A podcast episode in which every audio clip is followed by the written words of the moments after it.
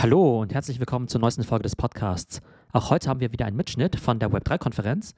Und zwar hatte ich den Tibor Mireille zu Gast.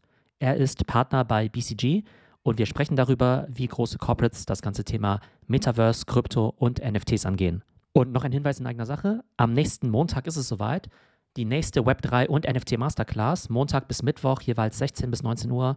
Drei Sessions rund um die Themen Web3, Metaverse und NFTs. In der ersten Session am Montag geht es um das Big Picture. Also wir wollen verstehen, wie im Web3 das Metaverse und auch die Blockchain eben zusammenhängen. Wir werden die wichtigsten Konzepte und Best Practices dann eben auch klären. Am Tag 2 geht es ganz stark um das Thema Metaverse Marketing und NFTs. Das heißt, wie können große Brands NFTs dazu benutzen, um eben neue Kollektionen zu launchen. Wir werden uns viele Best Practices anschauen, zum Beispiel von Nike, Adidas, Gucci und auch anderen großen Brands. Und die Idee dabei ist eben, dass wenn ihr in einer großen Company arbeitet, dann einfach noch besser versteht, was man alles machen muss, um erfolgreich eben ein NFT-Projekt zu launchen und was dabei eben auch schiefgehen kann. Und am dritten Tag machen wir einen ganz praktischen NFT-Deep Dive. Wir werden also ganz praktisch lernen, wie man eben Wallets aufsetzt, wie man sicher seine NFTs kauft, verkauft, eben auch tauscht, welche Tools man eben auch benutzen kann, um gute NFT-Kollektionen zu identifizieren. Wir werden was über die verschiedenen NFT-Marktplätze lernen. Und dieser dritte Tag ist einfach eine super Ergänzung, um eben auch wirklich praktisch zu verstehen, was wir an den beiden Tagen davor gelernt haben, ne? dass wir eben auch wirklich mit der Blockchain interagieren, dass wir eben auch wirklich sehen, wie NFTs gekauft werden, weil wenn ihr als Company eben eine NFT-Kollektion launchen wollt, dann müsst ihr natürlich auch praktisch verstehen, wie das funktioniert. Und der dritte Tag hat natürlich auch noch den schönen Benefit, dass wenn ihr selbst in NFTs investieren wollt, ihr da auch eben das wichtigste Handwerkszeug lernen werdet. Alle Informationen dazu gibt es auf der Webseite www.web3masterclass.de www.web3masterclass.de und mit dem Gutscheincode Podcast20 erhaltet ihr einen 20% Rabatt. Und jetzt geht's weiter mit der Folge mit Tibor Mireille, Partner bei BCG. Kurz für die, die mich äh, nicht vom letzten Mal kennen, wie Theo schon gesagt hat, ich äh, bin Partner BCG, wohne in Wien, aber leite inzwischen das Metaverse-Thema äh, global und da hat sich auch einiges getan. Also es ist bei uns wirklich unglaublich, was wir für eine Welle an Interesse von ähm, Corporates, aber auch äh, von äh, Kandidatinnen und Kandidaten kriegen. Und ähm, ich habe da eigentlich das Privileg, muss ich sagen, mich Tag ein, Tag aus zu beschäftigen mit den Themen ähm, und, äh, und dafür auch noch bezahlt zu werden. Also von dem her freue ich mich sehr, heute auch ein bisschen was zurückzugeben und äh, wieder mit Theo und auch euch zu diskutieren. Was ich vielleicht dieses Mal mitgenommen habe, ist, wir haben ja auch beim letzten Mal diskutiert, wie Web3, ähm, AR, VR, Metaverse zusammenhängen. Und was wir eigentlich sehen, ist, dass das verschiedene separate Technologien sind, die aber immer stärker verschmelzen. Also wir sehen auf der AR, VR oder auch Mixed Reality Seite ein unglaubliches Wachstum. Wir sind heute eigentlich, was das Thema VR-fähige Headsets sind, bereits bei 30 Millionen Installed Base, davon alleine von der Quest 2 äh, 10 Millionen. Und das ist heute schon 16 Milliarden Markt. Und was wir da eben auch innerhalb des Marktes sehen, ist, dass wir eine Konvergenz haben von AR, also quasi digitale Bilder in die echte Welt zu projizieren und VR, also voll immersiv zu sein. Und die neuen äh, Devices, die wir jetzt auch sehen, die auf den Markt kommen, es wurde jetzt gerade Magic Leap 2 announced, ähm, super spannendes Gerät, das eher aus der Augmented Reality Welt kommt, das voll VR-fähig ist durch Dimming Capabilities ist jetzt in den Händen von Entwicklern und ein paar ausgewählten Experten. Ähm, aber auch die anderen Geräte, Cambria von, von Meta und auch das neue Apple-Device, werden alle Mixed Reality äh, fähig sein. Und das wird ganz wichtig sein, um eben dann diese echten Metaverse-Use-Cases herbeizuführen. Wir sehen auf der anderen Seite das ganze Thema Web3, NFTs, was eigentlich eine Enabling-Technologie ist auf der Blockchain, die es dann eben auch wieder erlaubt, gewisse Metaverse Use Cases wie beispielsweise persistente Avatare, Digital Assets im Metaverse zu unterstützen. Und wir sehen schon jetzt erste Metaverse-Plattformen. Dazu gehören eben die Robloxes dieser Welt, aber auch dezentrale Plattformen wie The Sandbox, Decentraland. Äh, Fortnite kann man zum gewissen Grad auch dazu zählen, die es heute auch schon bereits gibt und die unglaublich viele Nutzer heute schon haben. Und in der Verschmelzung dieser drei Technologien, das ist eigentlich die Vision des Metaverses. Heute sind das sehr oft aber noch voneinander getrennte Bereiche. Wie kommen wir dahin? Das sind jetzt auch ein paar ganz neue Daten. Wir werden bald äh, einen Report dazu ver veröffentlichen. Wir kommen mit diesem sogenannten Flywheel oder Schwungrad dahin. Die zündende, ähm, äh, der zündende Funke dafür ist eigentlich das Thema günstigere und bessere Technologie. Da muss man trotz aller Kritik auch ähm, Meta zugutehalten, dass sie mit der Quest 2, die auch stark subventioniert ist, da wirklich eine Install Base in den Markt treibt. Was dann eben auch zu dieser ersten User Base, die ich vorhin genannt habe, führt. Und das lockt dann eben auch diese Creators an, dass sich dann eben Leute auch überlegen, hm, ich mache mich jetzt selbstständig, ich fange an, wirklich für dieses Metaverse, für diese User Dinge zu entwickeln. Und das treibt dann wiederum den Content und eben auch, da kommen wir nachher auch über diese Creator Economy, äh, auch Assets, also Güter in dieser Welt und das treibt wieder die User Base an und dieses Schwungrad ist bereits äh, in Bewegung und wird sich immer schnell, schneller drehen und das wird sich auch in einen bestehenden und auch wachsenden Markt auswirken. Also auf der rechten Seite ähm, sind die Zahlen, wie wir sie auch jetzt wirklich im engeren Sinn definieren. Was ist wirklich der Markt, der für Corporates heute schon zur Verfügung steht, ist schon über 100 Milliarden. Davon ist ein sehr großer Teil schon heute digitale Güter, die im Metaverse gehandelt werden, äh, gekauft werden. Und das wird sich praktisch vervierfachen über die nächsten drei Jahre bis 2025. Und wer sich heute damit beschäftigt, wird immer in der Lage sein, hier auch einen äh, Return zu holen. Wie sich das unterbricht, hier nur, nur der Doppelblick auf der technischen, auf der technologischen Welt zwischen VR und AR. Momentan ähm, ist VR noch am Vormarsch. AR ist technologisch noch eine größere Herausforderung. Wir glauben, bis 2025 äh, VR da deutlich in der Überzahl sein wird. Ähm, wir sehen auch hier für euch auch in der grauen Schattierung der Enterprise-Markt ist heute deutlich größer wird auch in dem äh, AR-Bereich in 2025 noch der größte sein, weil dort diese AR-Use-Cases äh, noch am, am, am wichtigsten sein werden. Aber Consumer wird aufholen und wird bis 2025 gleich groß werden wie Enterprise. Also auch hier sieht man bereits, wie das stärker in den Mainstream gehen wird. Wird super spannend sein, wie sich das entwickelt.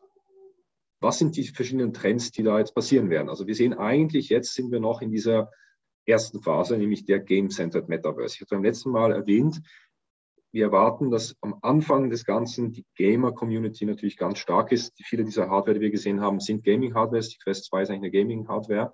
Ähm, und da eben auch stärker zu einem ähm, Play-to-Earn-Modell äh, gewechselt wird, was wieder auch mit, mit Web 3 zu tun hat. Die zweite Phase ist eigentlich eher eine vertikalisierte ähm, Ansammlung von Use Cases, stark im B2B-Bereich, sondern wo lohnt sich eben äh, diese Friktion der Technologie um einen Mehrwert zu generieren. Das ist heute noch stark im B2B-Bereich der Fall, deswegen B2B heute auch größer als äh, B2C.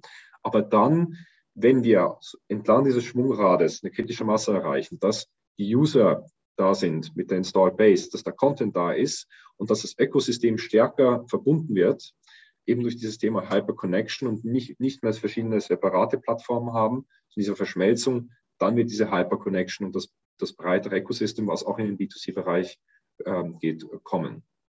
Und das sehen wir jetzt eben in verschiedensten äh, Ausprägungen. Wir sehen, dass es heute Advancements gibt auf, den, äh, auf der Game Engine. Wir sehen auch natürlich das ganze Thema VR und Hardware, wo wir eben von Meta und dann auch von Apple Devices erwarten. Magic Leap, wie gesagt, gerade die zwei announced. Ähm, und wir sehen natürlich das ganze Thema Web 3, was da eine ganz entscheidende Rolle spielen wird, um dieses ganze Ökosystem auch aufzubauen. Was heißt das für Corporates? Corporates können sich eigentlich in diesen sieben Layern orientieren. Man kann sagen, bin ich eine Technologiefirma? Dann ist die Frage, oder eine Telco, welche Rolle nehme ich ein auf dem Infrastrukturlayer? Ähm, das ganze Thema Human Interface ist heute eigentlich in der Hand von wenigen Spielern. Da wird sich ein bisschen die Frage stellen, wie wird sich das ähm, abspielen zwischen Apple, Meta, aber auch den anderen ähm, Device-Playern. Äh, Google hat Pläne, äh, aber eben auch die anderen Spieler. Magic Leap wurde announced, äh, in China Pico, eine ganz spannende Company. Äh, und dann aber dieses ganze Thema, diese Dezentralisierung. Also was sind dann eigentlich die verschiedenen Services, die eben teilweise auch auf der Blockchain laufen und dann darüber die ganze Software-Layer und dann wird es aber spannend, eben das ganze Thema Creator Economy äh, und dann die ganzen Experiences. Und spätestens in diesem Layer wird es für jede Company wichtig sein, weil in Experiences genauso wie jede Company in den 90ern und dann in den Nullerjahren sich entscheiden musste, eine Webseite zu haben, müssen Sie auch sagen, wie werden Sie erfahrbar für Ihre Mitarbeiter, aber auch für Ihre Kunden und Partner im Metaverse. Und das sind die Diskussionen, wo wir jetzt schon eigentlich wirklich immer mehr das, äh, auch mit Kunden drüber sprechen, weil immer mehr merken, das ist etwas, das wird relevant werden. Und genauso wie man sich in den 90ern mit dem Internet auseinandersetzen musste, sollte man sich auch jetzt mit dem Metaverse auseinandersetzen. Was dann, glaube ich, ganz spannend ist, ist dann das Thema, das, das ist kein neuer Begriff, Magic Burst ist eben von Magic Leap auch äh, genannt worden. Aber wir haben bei Metaverse eben diese Verknüpfung einerseits von rein digitalen Erlebnissen, wie sie heute beispielsweise in der Sandbox oder auch in Fortnite etc. möglich sind oder auch mit Horizon-Plattformen und anderen Software.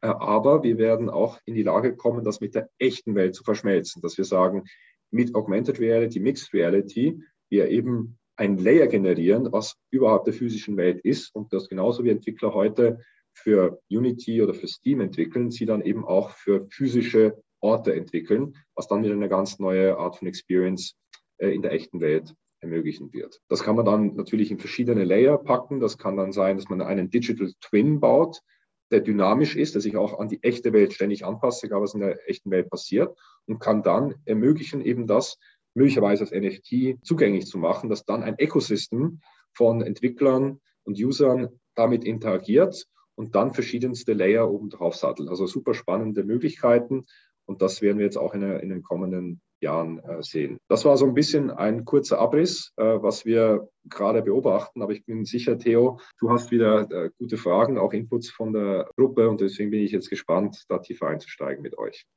Ja, genau. Da müssen wir auch sozusagen auch die Fragerunde auch äh, genau schon eröffnet. Das heißt, gerne Fragen auch in den Chat reinschreiben.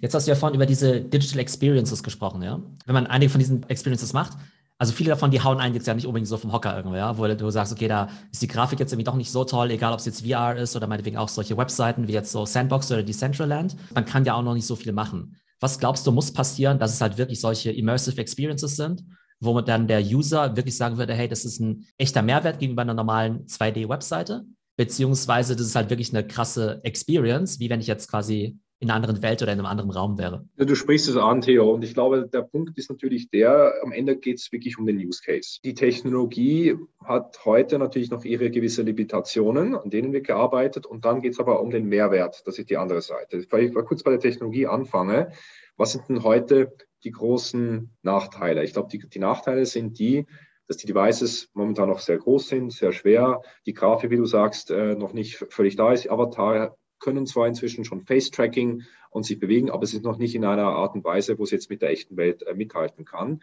Wir werden da aber ganz viel äh, sehen. Wir werden sehen, dass jetzt das ganze Thema Qualität weiter ausgebaut werden wird in den, in den nächsten ähm, Headsets. Field of View wird größer werden, also dass man quasi wirklich auch das Gefühl hat, mehr zu sehen. Und die Devices werden kleiner werden. Das ist momentan noch eher ein inkrementeller Fortschritt. Es wird nach der Gerüchteküche gemunkelt, dass beispielsweise Apples Device bereits 20 bis 40 Prozent leichter sein wird als die Quest 2.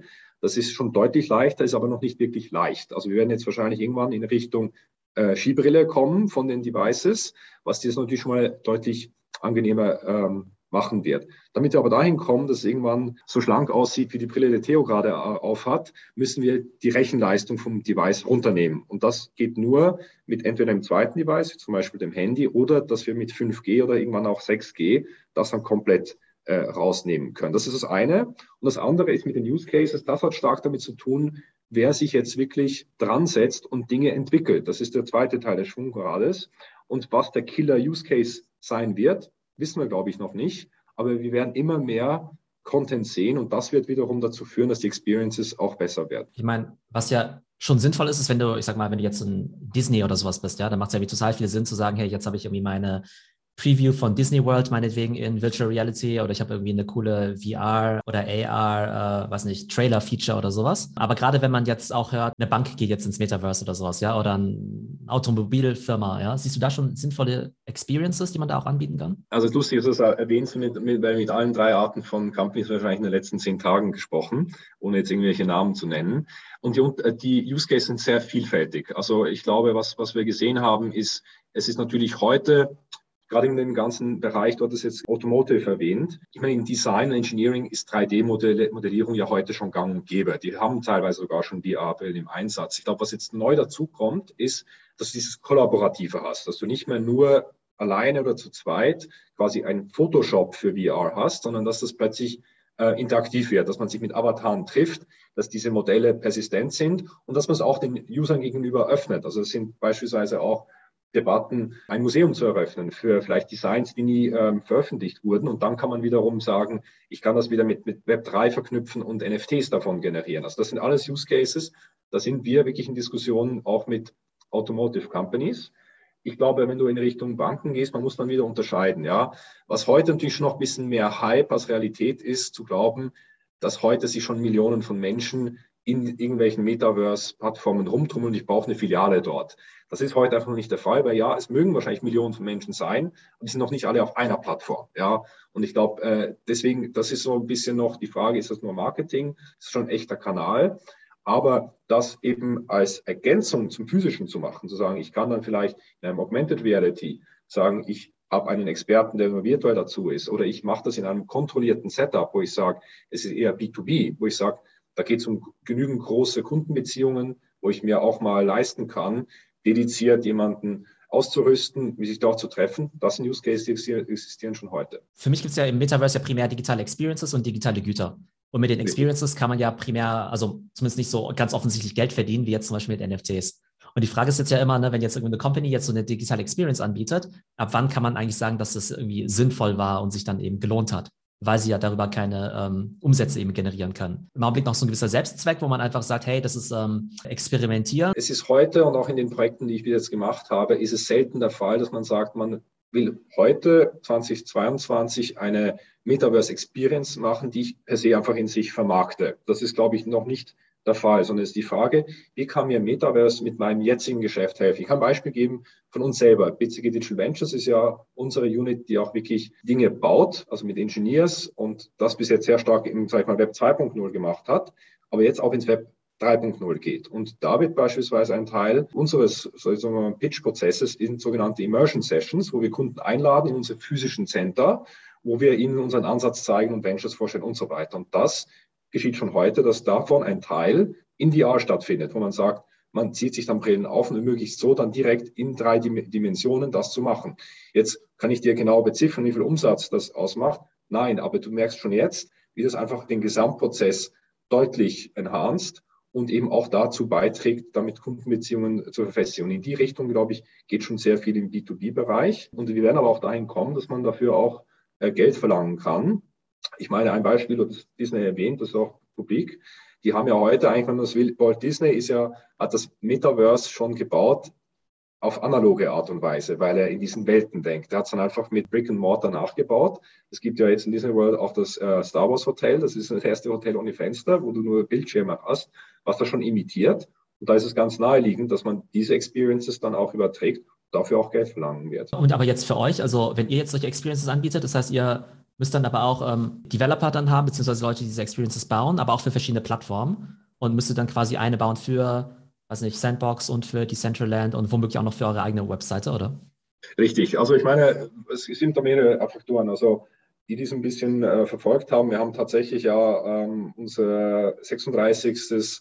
Gamma Office äh, in der Sandbox eröffnet und das 37. auf Decentraland. Also das äh, kann man uns besuchen. Ähm, aber der andere Punkt ist auch der, wir bauen tatsächlich Teams auf, die eben auch diese Experiences bauen können. Und das ist ja auch eine lustige Frage, nämlich welche neuen Jobprofile braucht das Metaverse? Man merkt plötzlich, du brauchst nicht einfach nur eine Übertragung heutiger Skills in die dritte Dimension, sondern musst ganz anders über diese Experiences nachdenken. Du brauchst eigentlich Storyteller, die so das durchdenken und sagen, wie ist die Dynamik oder auch Community Manager, wo man sagt, das fängt ja auch schon bei NFTs an, da muss ja richtig viel äh, Krips reingesteckt werden, zu sagen, wie baue ich die Collection auf, welche darüber hinausgehenden Benefits gebe ich dann meiner Community und wie aktiviere ich die auch? Und das zusammenzuführen, das ist super spannend und das sind eigentlich auch Profile, die heute teilweise im Gaming sind, die sind teilweise im Entertainment, die sind teilweise irgendwo in der Kunst veranlagt. Und da wollen wir uns eben auch bedienen und verstärken, weil in die Richtung auch das äh, Bauen dieser neuen Welten ähm, notwendig sein wird. Das hatte ich auch eingangs äh, erwähnt, dass jetzt natürlich äh, sowohl kleine als auch große Firmen natürlich diese ganzen Profile suchen und es dementsprechend auch ganz coole Job Descriptions gibt, wo irgendwie drin steht, hey, uh, required skills, uh, buying and uh, selling NFTs oder sowas, ja.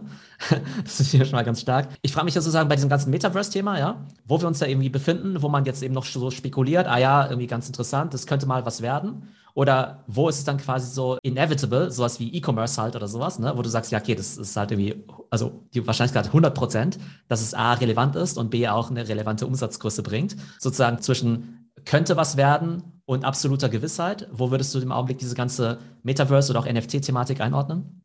Das ist eine super spannende Frage und es ist die Frage aller Fragen. Ich meine, vielleicht Eine Sache, die ich noch vorschicken äh, wollte, wir haben uns ja auch, wir vergleichen das ja auch mit äh, dem Internet, wie das damals gekommen ist. Und wenn wir uns, wenn wir das Metaverse in Internet Time messen, sind wir im Jahr 1993. Das heißt, alles, was wir hier diskutieren, muss man etwas so behandeln, wie man 1993 über das Internet diskutiert hat. Und manche hätten gesagt, es wird wichtig, manche hätten gesagt, ja, weiß ich noch nicht. Aber niemand hätte es genau vorhersagen können. Ich glaube, was klar ist, wenn so jetzt, wenn ich mal NFT rauspicke, ist ja eine große Debatte, ist das alles ein Riesenbetrug und, und, und geht es dann nur um irgendwelche Affenbilder. Ich glaube, was wir hier sehen, schon jetzt in unserer Diskussion, ist, dass die Corporates sich sehr ähm, differenziert damit auseinandersetzen und durchaus auch mit Use Cases, vielleicht nicht so visibel sind. Also die Frage des ganzen Identity Managements, das ganze Thema, wie kann ich eine neue Art von Plattformökonomie herbeiführen, wo ich sage, ich habe vielleicht digitale Güter, die einen Wert haben, den ich aber heute nicht monetarisieren kann. Und die werden dahin kommen, zu sagen, dass NFTs ein ganz natürlicher Weg sein wird, die Wertschöpfung äh, zu erweitern. Also ich sage, ich kann auch physische Investments querfinanzieren, indem ich eben auch NFTs davon äh, generiere und damit wieder eine Plattformökonomie treibe. Und das sind, glaube ich, wirklich die Use Cases, die heute umgesetzt werden, die auch Hand und Fuß haben. Ob es jetzt für jede Company sinnvoll ist, jetzt eine NFT-Collection von, von digitalen Gütern herauszugeben, das sei dahingestellt. Viele machen es ja auch bewusst, weil sie auch als hip gelten wollen. Das ist ja auch legitim. Aber da wird schon deutlich mehr auch unter der Oberfläche überlegt, wie kann ich damit digitale Geschäftsmodelle aufbauen, die mir eben dann einen nachhaltigen Mehrwert äh, generieren. Und ein Aspekt, den ich auch extrem spannend finde, ist der der Dezentralisierung, weil es gibt ja Leute, ich sag mal eher so die Nerds, die sagen, ja, Dezentralisierung ist total wichtig, einerseits aus äh, vielleicht äh, Sicherheitsaspekten, aus technischen Aspekten, das ist ja fast schon so eine Ideologie. Und man denkt ja irgendwie, dass irgendwie Web3 und Metaverse unter anderem auch auf Dezentralisierung basiert. Jetzt könnte ich aber auch sagen, naja, also ganz ehrlich, ein normaler User, dem ist eigentlich vollkommen wurscht, ob dezentral oder zentral, der will eine gute User Experience haben. Und Unternehmen, die wollen es eigentlich so zentralisiert wie möglich haben, weil sie irgendwie geschlossene äh, Ökosysteme haben wollen, wo sie das Maximale an Rente abschöpfen können. Haben Unternehmen überhaupt ein Interesse an Dezentralisierung? Äh, haben User überhaupt ein Interesse daran? Also wie, welche Rolle spielt das überhaupt? Oder ist es am Ende doch so, dass wir sagen, okay, Web 3 ist im Prinzip schon so wie Web 2, dass du halt riesige Companies haben wirst, irgendwie äh, Facebook, Google, Amazon und meinetwegen deren Version davon eben im Web 3 und dass es halt meinetwegen neue coole Experiences sind. Vielleicht haben wir coole Virtual Reality Experiences, vielleicht haben wir auch virtuelle Güter, die wir kaufen, aber das an sich jetzt an der äh, mangelnden Dezentralisierung sich eigentlich jetzt nicht viel ändern wird. Ja, es, es, ist eine super Frage und die wurde mir von einem Luxusgüterkunden von mir in Frankreich vor zwei Wochen im Workshop genau auch gestellt. Ob wir jetzt nicht bei Web3 einfach wieder in so eine neue Welt laufen, wo halt vielleicht fünf leicht andere Unternehmen dann sich das aufteilen gegenüber Web 2.0. Die Antwort ist, glaube ich, noch nicht klar. Aber warum glaube ich, dass es anders ist in Web 3 als in Web 2.0? In Web 2.0 und natürlich mit Social Media, was im, was im Kern äh, der Sache stand, ist es eigentlich so, ja, ich als User habe da mich auf diesen sozialen Netzwerken umgetrommelt, aber am Ende des Tages ging es stark um Information und um auch um sozusagen vielleicht irgendwo auch soziale Connection und so weiter und so fort. Was sich jetzt ändert in Web 3.0 ist dieses Thema, dass wir zum ersten Mal wirklich Ownership von digitalen Gütern haben, die eindeutig jemandem zugeordnet sind. Und das quasi ändert das ganze Spiel. Warum? Wenn Menschen anfangen, echtes Geld für digitale Güter zu bezahlen, dann haben sie ein inhärentes Interesse daran, dass es nicht nur auf einer Plattform äh, verwendet werden kann und ich den Pulli nur auf Fortnite tragen kann oder nur irgendwo in Horizon, sondern sie wollen das überall tragen. Das heißt, du wirst zum ersten Mal so eigentlich eine ökonomische Funktion haben, die dazu führen wird, dass diese Plattformen gezwungen werden, an Interoperabilität zu arbeiten. Und ihr merkt das ja selber, wenn ihr euch nur mal vergleicht, was der Unterschied im Web 2.0 von, sage ich mal, Followern ist und in, bei, in Web 3.0 von NFT-Holder in einer Community, das ist ein Unterschied wie Tag und Nacht. Ab dem Moment, wo ich ein NFT-Holder bin, bin ich ein Member, bin ich ein Owner von dem Ganzen. Und ich trete ganz anders auf, wie ich das promote, wie ich damit interagiere, wie ich das quasi auch über andere Plattformen trage, als im Web 2.0. Deswegen glaube ich schon, dass sich das anders, dass es unterscheiden wird und dass das eben auch dazu führen wird, dass es zumindest eine Bewegung geben wird, die dafür sorgen wird, dass es stärker interoperabel gemacht werden muss. Aber nochmals, ist im Jahr 1993, es wird schwierig sein, das vorauszusehen, auf welcher Ebene sich wieder neue Konsolidierung abspielen wird. Mhm, okay, aber du meinst also, bei digitalen Gütern wird es ein Stück weit eben endkundengetrieben sein, dass sie halt sagen, hey, ähm, wir akzeptieren quasi keine anderen Güter. Also wir akzeptieren quasi nicht äh, jetzt in so einem Wild Garden gefangen zu sein, wie wir es jetzt vielleicht tun mit irgendwie Schwertern in Fortnite oder so, mhm. sondern äh, wenn ich eben 10, 100 oder 1000 Dollar dafür zahle, dann möchte ich die eben auch woanders äh, ähm, nutzen können. Also was wir ja in Web3 immer sehen, sind ja irgendwelche Arten von Incentives oder Airdrops oder sowas, ne? dass du irgendwie sagst, hey, jetzt kriegst du den Ape-Token, jetzt ganz aktuell, dafür, dass du den Affen gehalten hast und uns die treu gehalten hast. Oder jetzt, äh, keine Ahnung, äh, Metamask gibt seinen Usern irgendwie auch welche mit Token. Und jetzt könnte ich natürlich sagen, hey, die User, die werden in Zukunft keinen Service mehr konsumieren von einer Firma, die einem nicht was zurückgibt in irgendeiner Art und Weise. Ist es denn jetzt sinnvoll für eine, ich sag mal, Porsche oder meinetwegen irgendeine Art von Company halt sagt, hey, wir müssen unseren Usern irgendwie auch irgendwas zurückgeben in Form von Token? Also ein super spannendes Thema, weil grundsätzlich einfach das eine neue Technologie ist, die neue Möglichkeiten beschert. Und ich sage mal, ein ganz konkreter Use Case ist zu sagen, die Art und Weise, wie ich jetzt sag ich mal, als Konsumgüterunternehmen meinen Endkunden oder auch als Luxusgutunternehmen mit meinen äh, Kunden interagiere, ist es natürlich eine unglaubliche Chance, wie du sagst, dann eben eine Community zu bauen, wo die eben etwas besitzen, was vielleicht einen Wert auch gewinnt.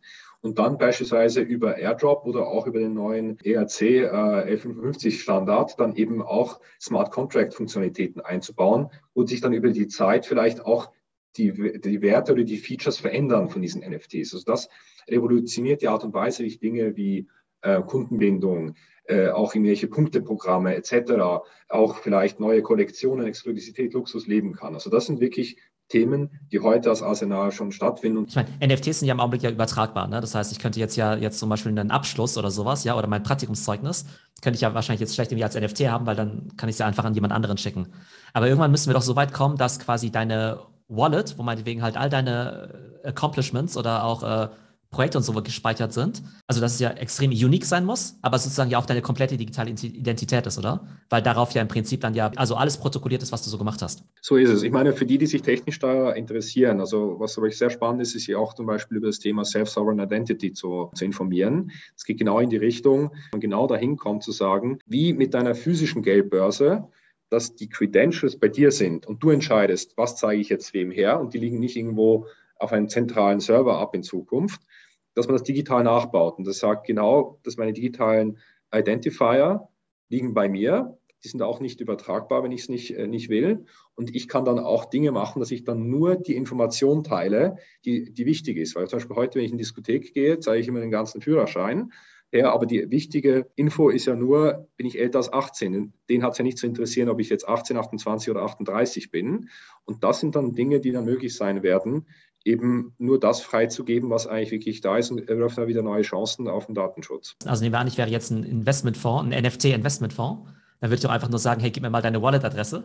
Und dann gucke ich halt mal nach, wie profitabel du Affen getradet hast in den letzten zwölf Monaten. Dann muss ich ja irgendwie sonst eigentlich nichts wissen von dir, außer einfach dieser Wallet-Adresse. Genau. Ich habe die Frage noch im Chat, ähm, welche Profile sucht ihr denn aktuell, wenn es um Praktika oder auch Festeinstellungen geht? Genau, also wir sind da sehr breit aufgestellt. Also angefangen natürlich von den klassischen, sage ich mal, Strategieprofilen, wo wir sagen, wir suchen Leute, die einfach eine Affinität haben für diese Themen, aber grundsätzlich doch einen wirtschaftswissenschaftlichen oder sonst sage ich mal, business-related äh, äh, Background haben. Aber wir suchen ganz diverse Profile. Und wenn es dann natürlich um das Thema Bauen geht, da suchen wir auch ganz klar die technischen Profile, also Leute mit Design-Hintergrund, mit Engineering, mit Blockchain-Erfahrung, mit Web3-Erfahrung, bis hin zu eben dann Unity-Developern, also das ist ganz breit und das decken wir dann eben auch über unsere Digital Ventures Kohorten ab, wo dann tatsächlich Ventures gebaut werden. Jetzt gerade kürzlich haben wir, das ist noch nicht uh, offiziell announced, aber ein NFT-basiertes Venture, das wir gerade launchen. Also da ist sozusagen die Palette sehr breit und angefangen von Leuten, die eher strategisch arbeiten wollen,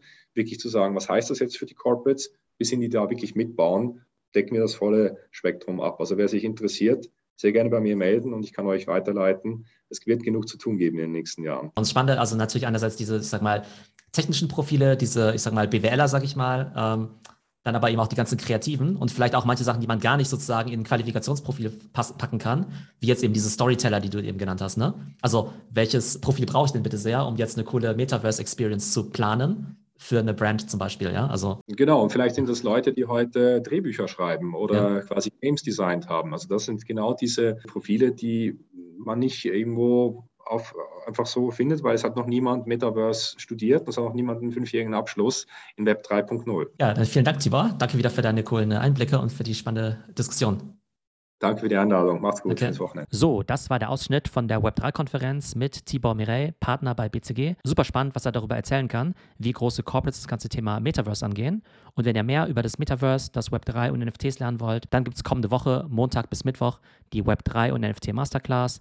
Alle Informationen dazu unter web3masterclass.de und mit dem Gutscheincode Podcast20 erhaltet ihr 20%. Ich hoffe, es geht euch gut und bis zum nächsten Mal.